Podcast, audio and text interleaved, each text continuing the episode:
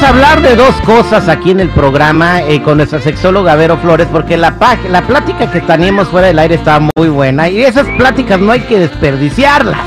¿Ah, no? No hay que desperdiciarlas. Ella anda un poquito dolorida por unas sentadillas que hizo. Mm. Bienvenida, bienvenida, Vero, ¿cómo estamos?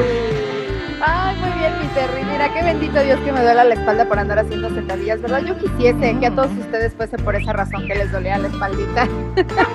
Pero aquí andamos, listas.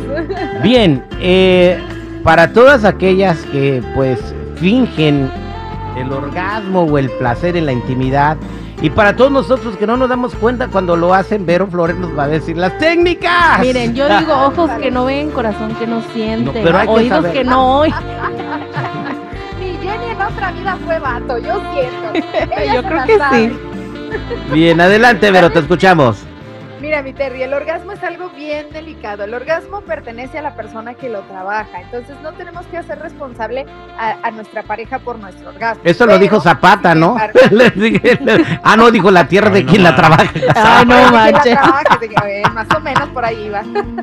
Ok, Pero la- también tenemos que recibir esa ayuda de la pareja, ¿no? Porque pues tampoco es ya gratis, digo yo, obviamente si uno está en el periodo de la masturbación, pues obviamente tú te conoces y sabes cómo llegar al orgasmo. Aquí es compartirlo con tu pareja para que él también pueda tener la posibilidad de llevarte a. Entonces, vámonos con lo primero, los orgasmos controlados. Te voy a decir algo y aquí mi Jenny no me va a dejar mentir. Las mujeres cuando sentimos que vamos a llegar al orgasmo, sentimos como si nos fuéramos a hacer pipí.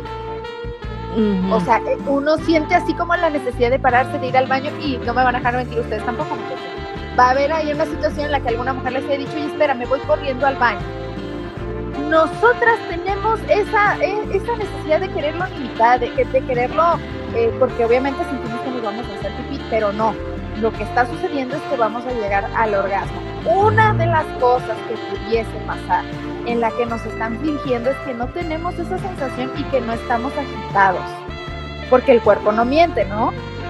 Exacto. Entonces, el- la Mm. respiración agitada es como eh, el, el- la primera clave para decir, híjole, la persona sí lo está disfrutando, sí me la estoy llevando al clímax o lo estamos llevando al clímax en, caso- en caso de las mujeres.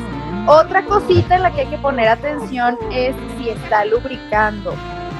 Sea hombre o sea mujer, si está lubricando, vamos por buen camino. Si no hay lubricación, amigo o amiga, estás haciendo algo definitivamente muy mal porque en lugar de producir esa lubricación y hacerte más fácil el camino al orgasmo, ¿qué es lo que va a suceder? Pues que te va a doler, a él o a ella. No sé si por ahí Exactamente. Eh, Entonces, es- tienes completamente toda la razón. Yo creo que eh, la mujer va a llegar a, a- a- a alcanzar su éxtasis. Yo no soy un experto ni soy un sexólogo. Si cuando empieza a tener el acto sexual tiene ganas. Pero si lo hace porque lo ha ándale, sí, un palito, un ratito, pues lo más seguro es que no va a pasar. ¿Correcto, Vero?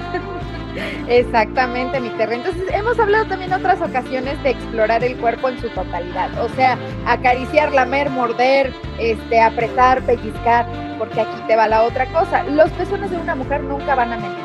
Si hay una erección, una pequeña erección en los pezones, si hay pielecita así chinita, quiere decir que estamos haciendo bien la chamba. Pero agua. si de plano no hay ningún, por ningún lado, pues híjole, amigo, sí estás haciéndolo bastante mal, ¿no? Exactamente. Pero no sé, no, no necesariamente, bueno, déjame ver si puedo debatir esto contigo, Vero. No necesariamente ver, es como dígame. que si el vato está haciendo algo mal. Es por, quizás porque la morra, como lo vuelvo a decir, eh, no tenía ganas. Entonces yo creo que la clave Pero es... es que las ganas se buscan. No, las claves... No, yo creo que la clave es que, que cuando la morra te busque es porque ella tiene ganas y ahí dale. Sí, la clave es que la clave.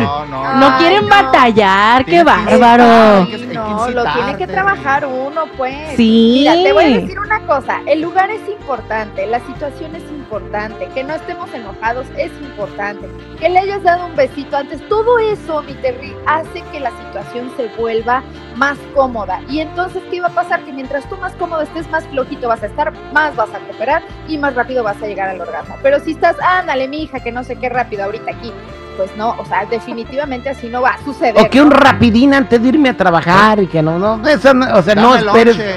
no esperes un orgasmo con, no esperes un orgasmo con eso, Oye, no esperes. No, mi joven es que usted se me va, al- a, a- se me va a, lo- a los extremos, mi Terry. Es que un rapidín puede ser también demasiado excitante. Un rapidín puede ser muy delicioso. Mm. El, aquí el, el secreto es poner atención a lo que el cuerpo de la pareja te está diciendo.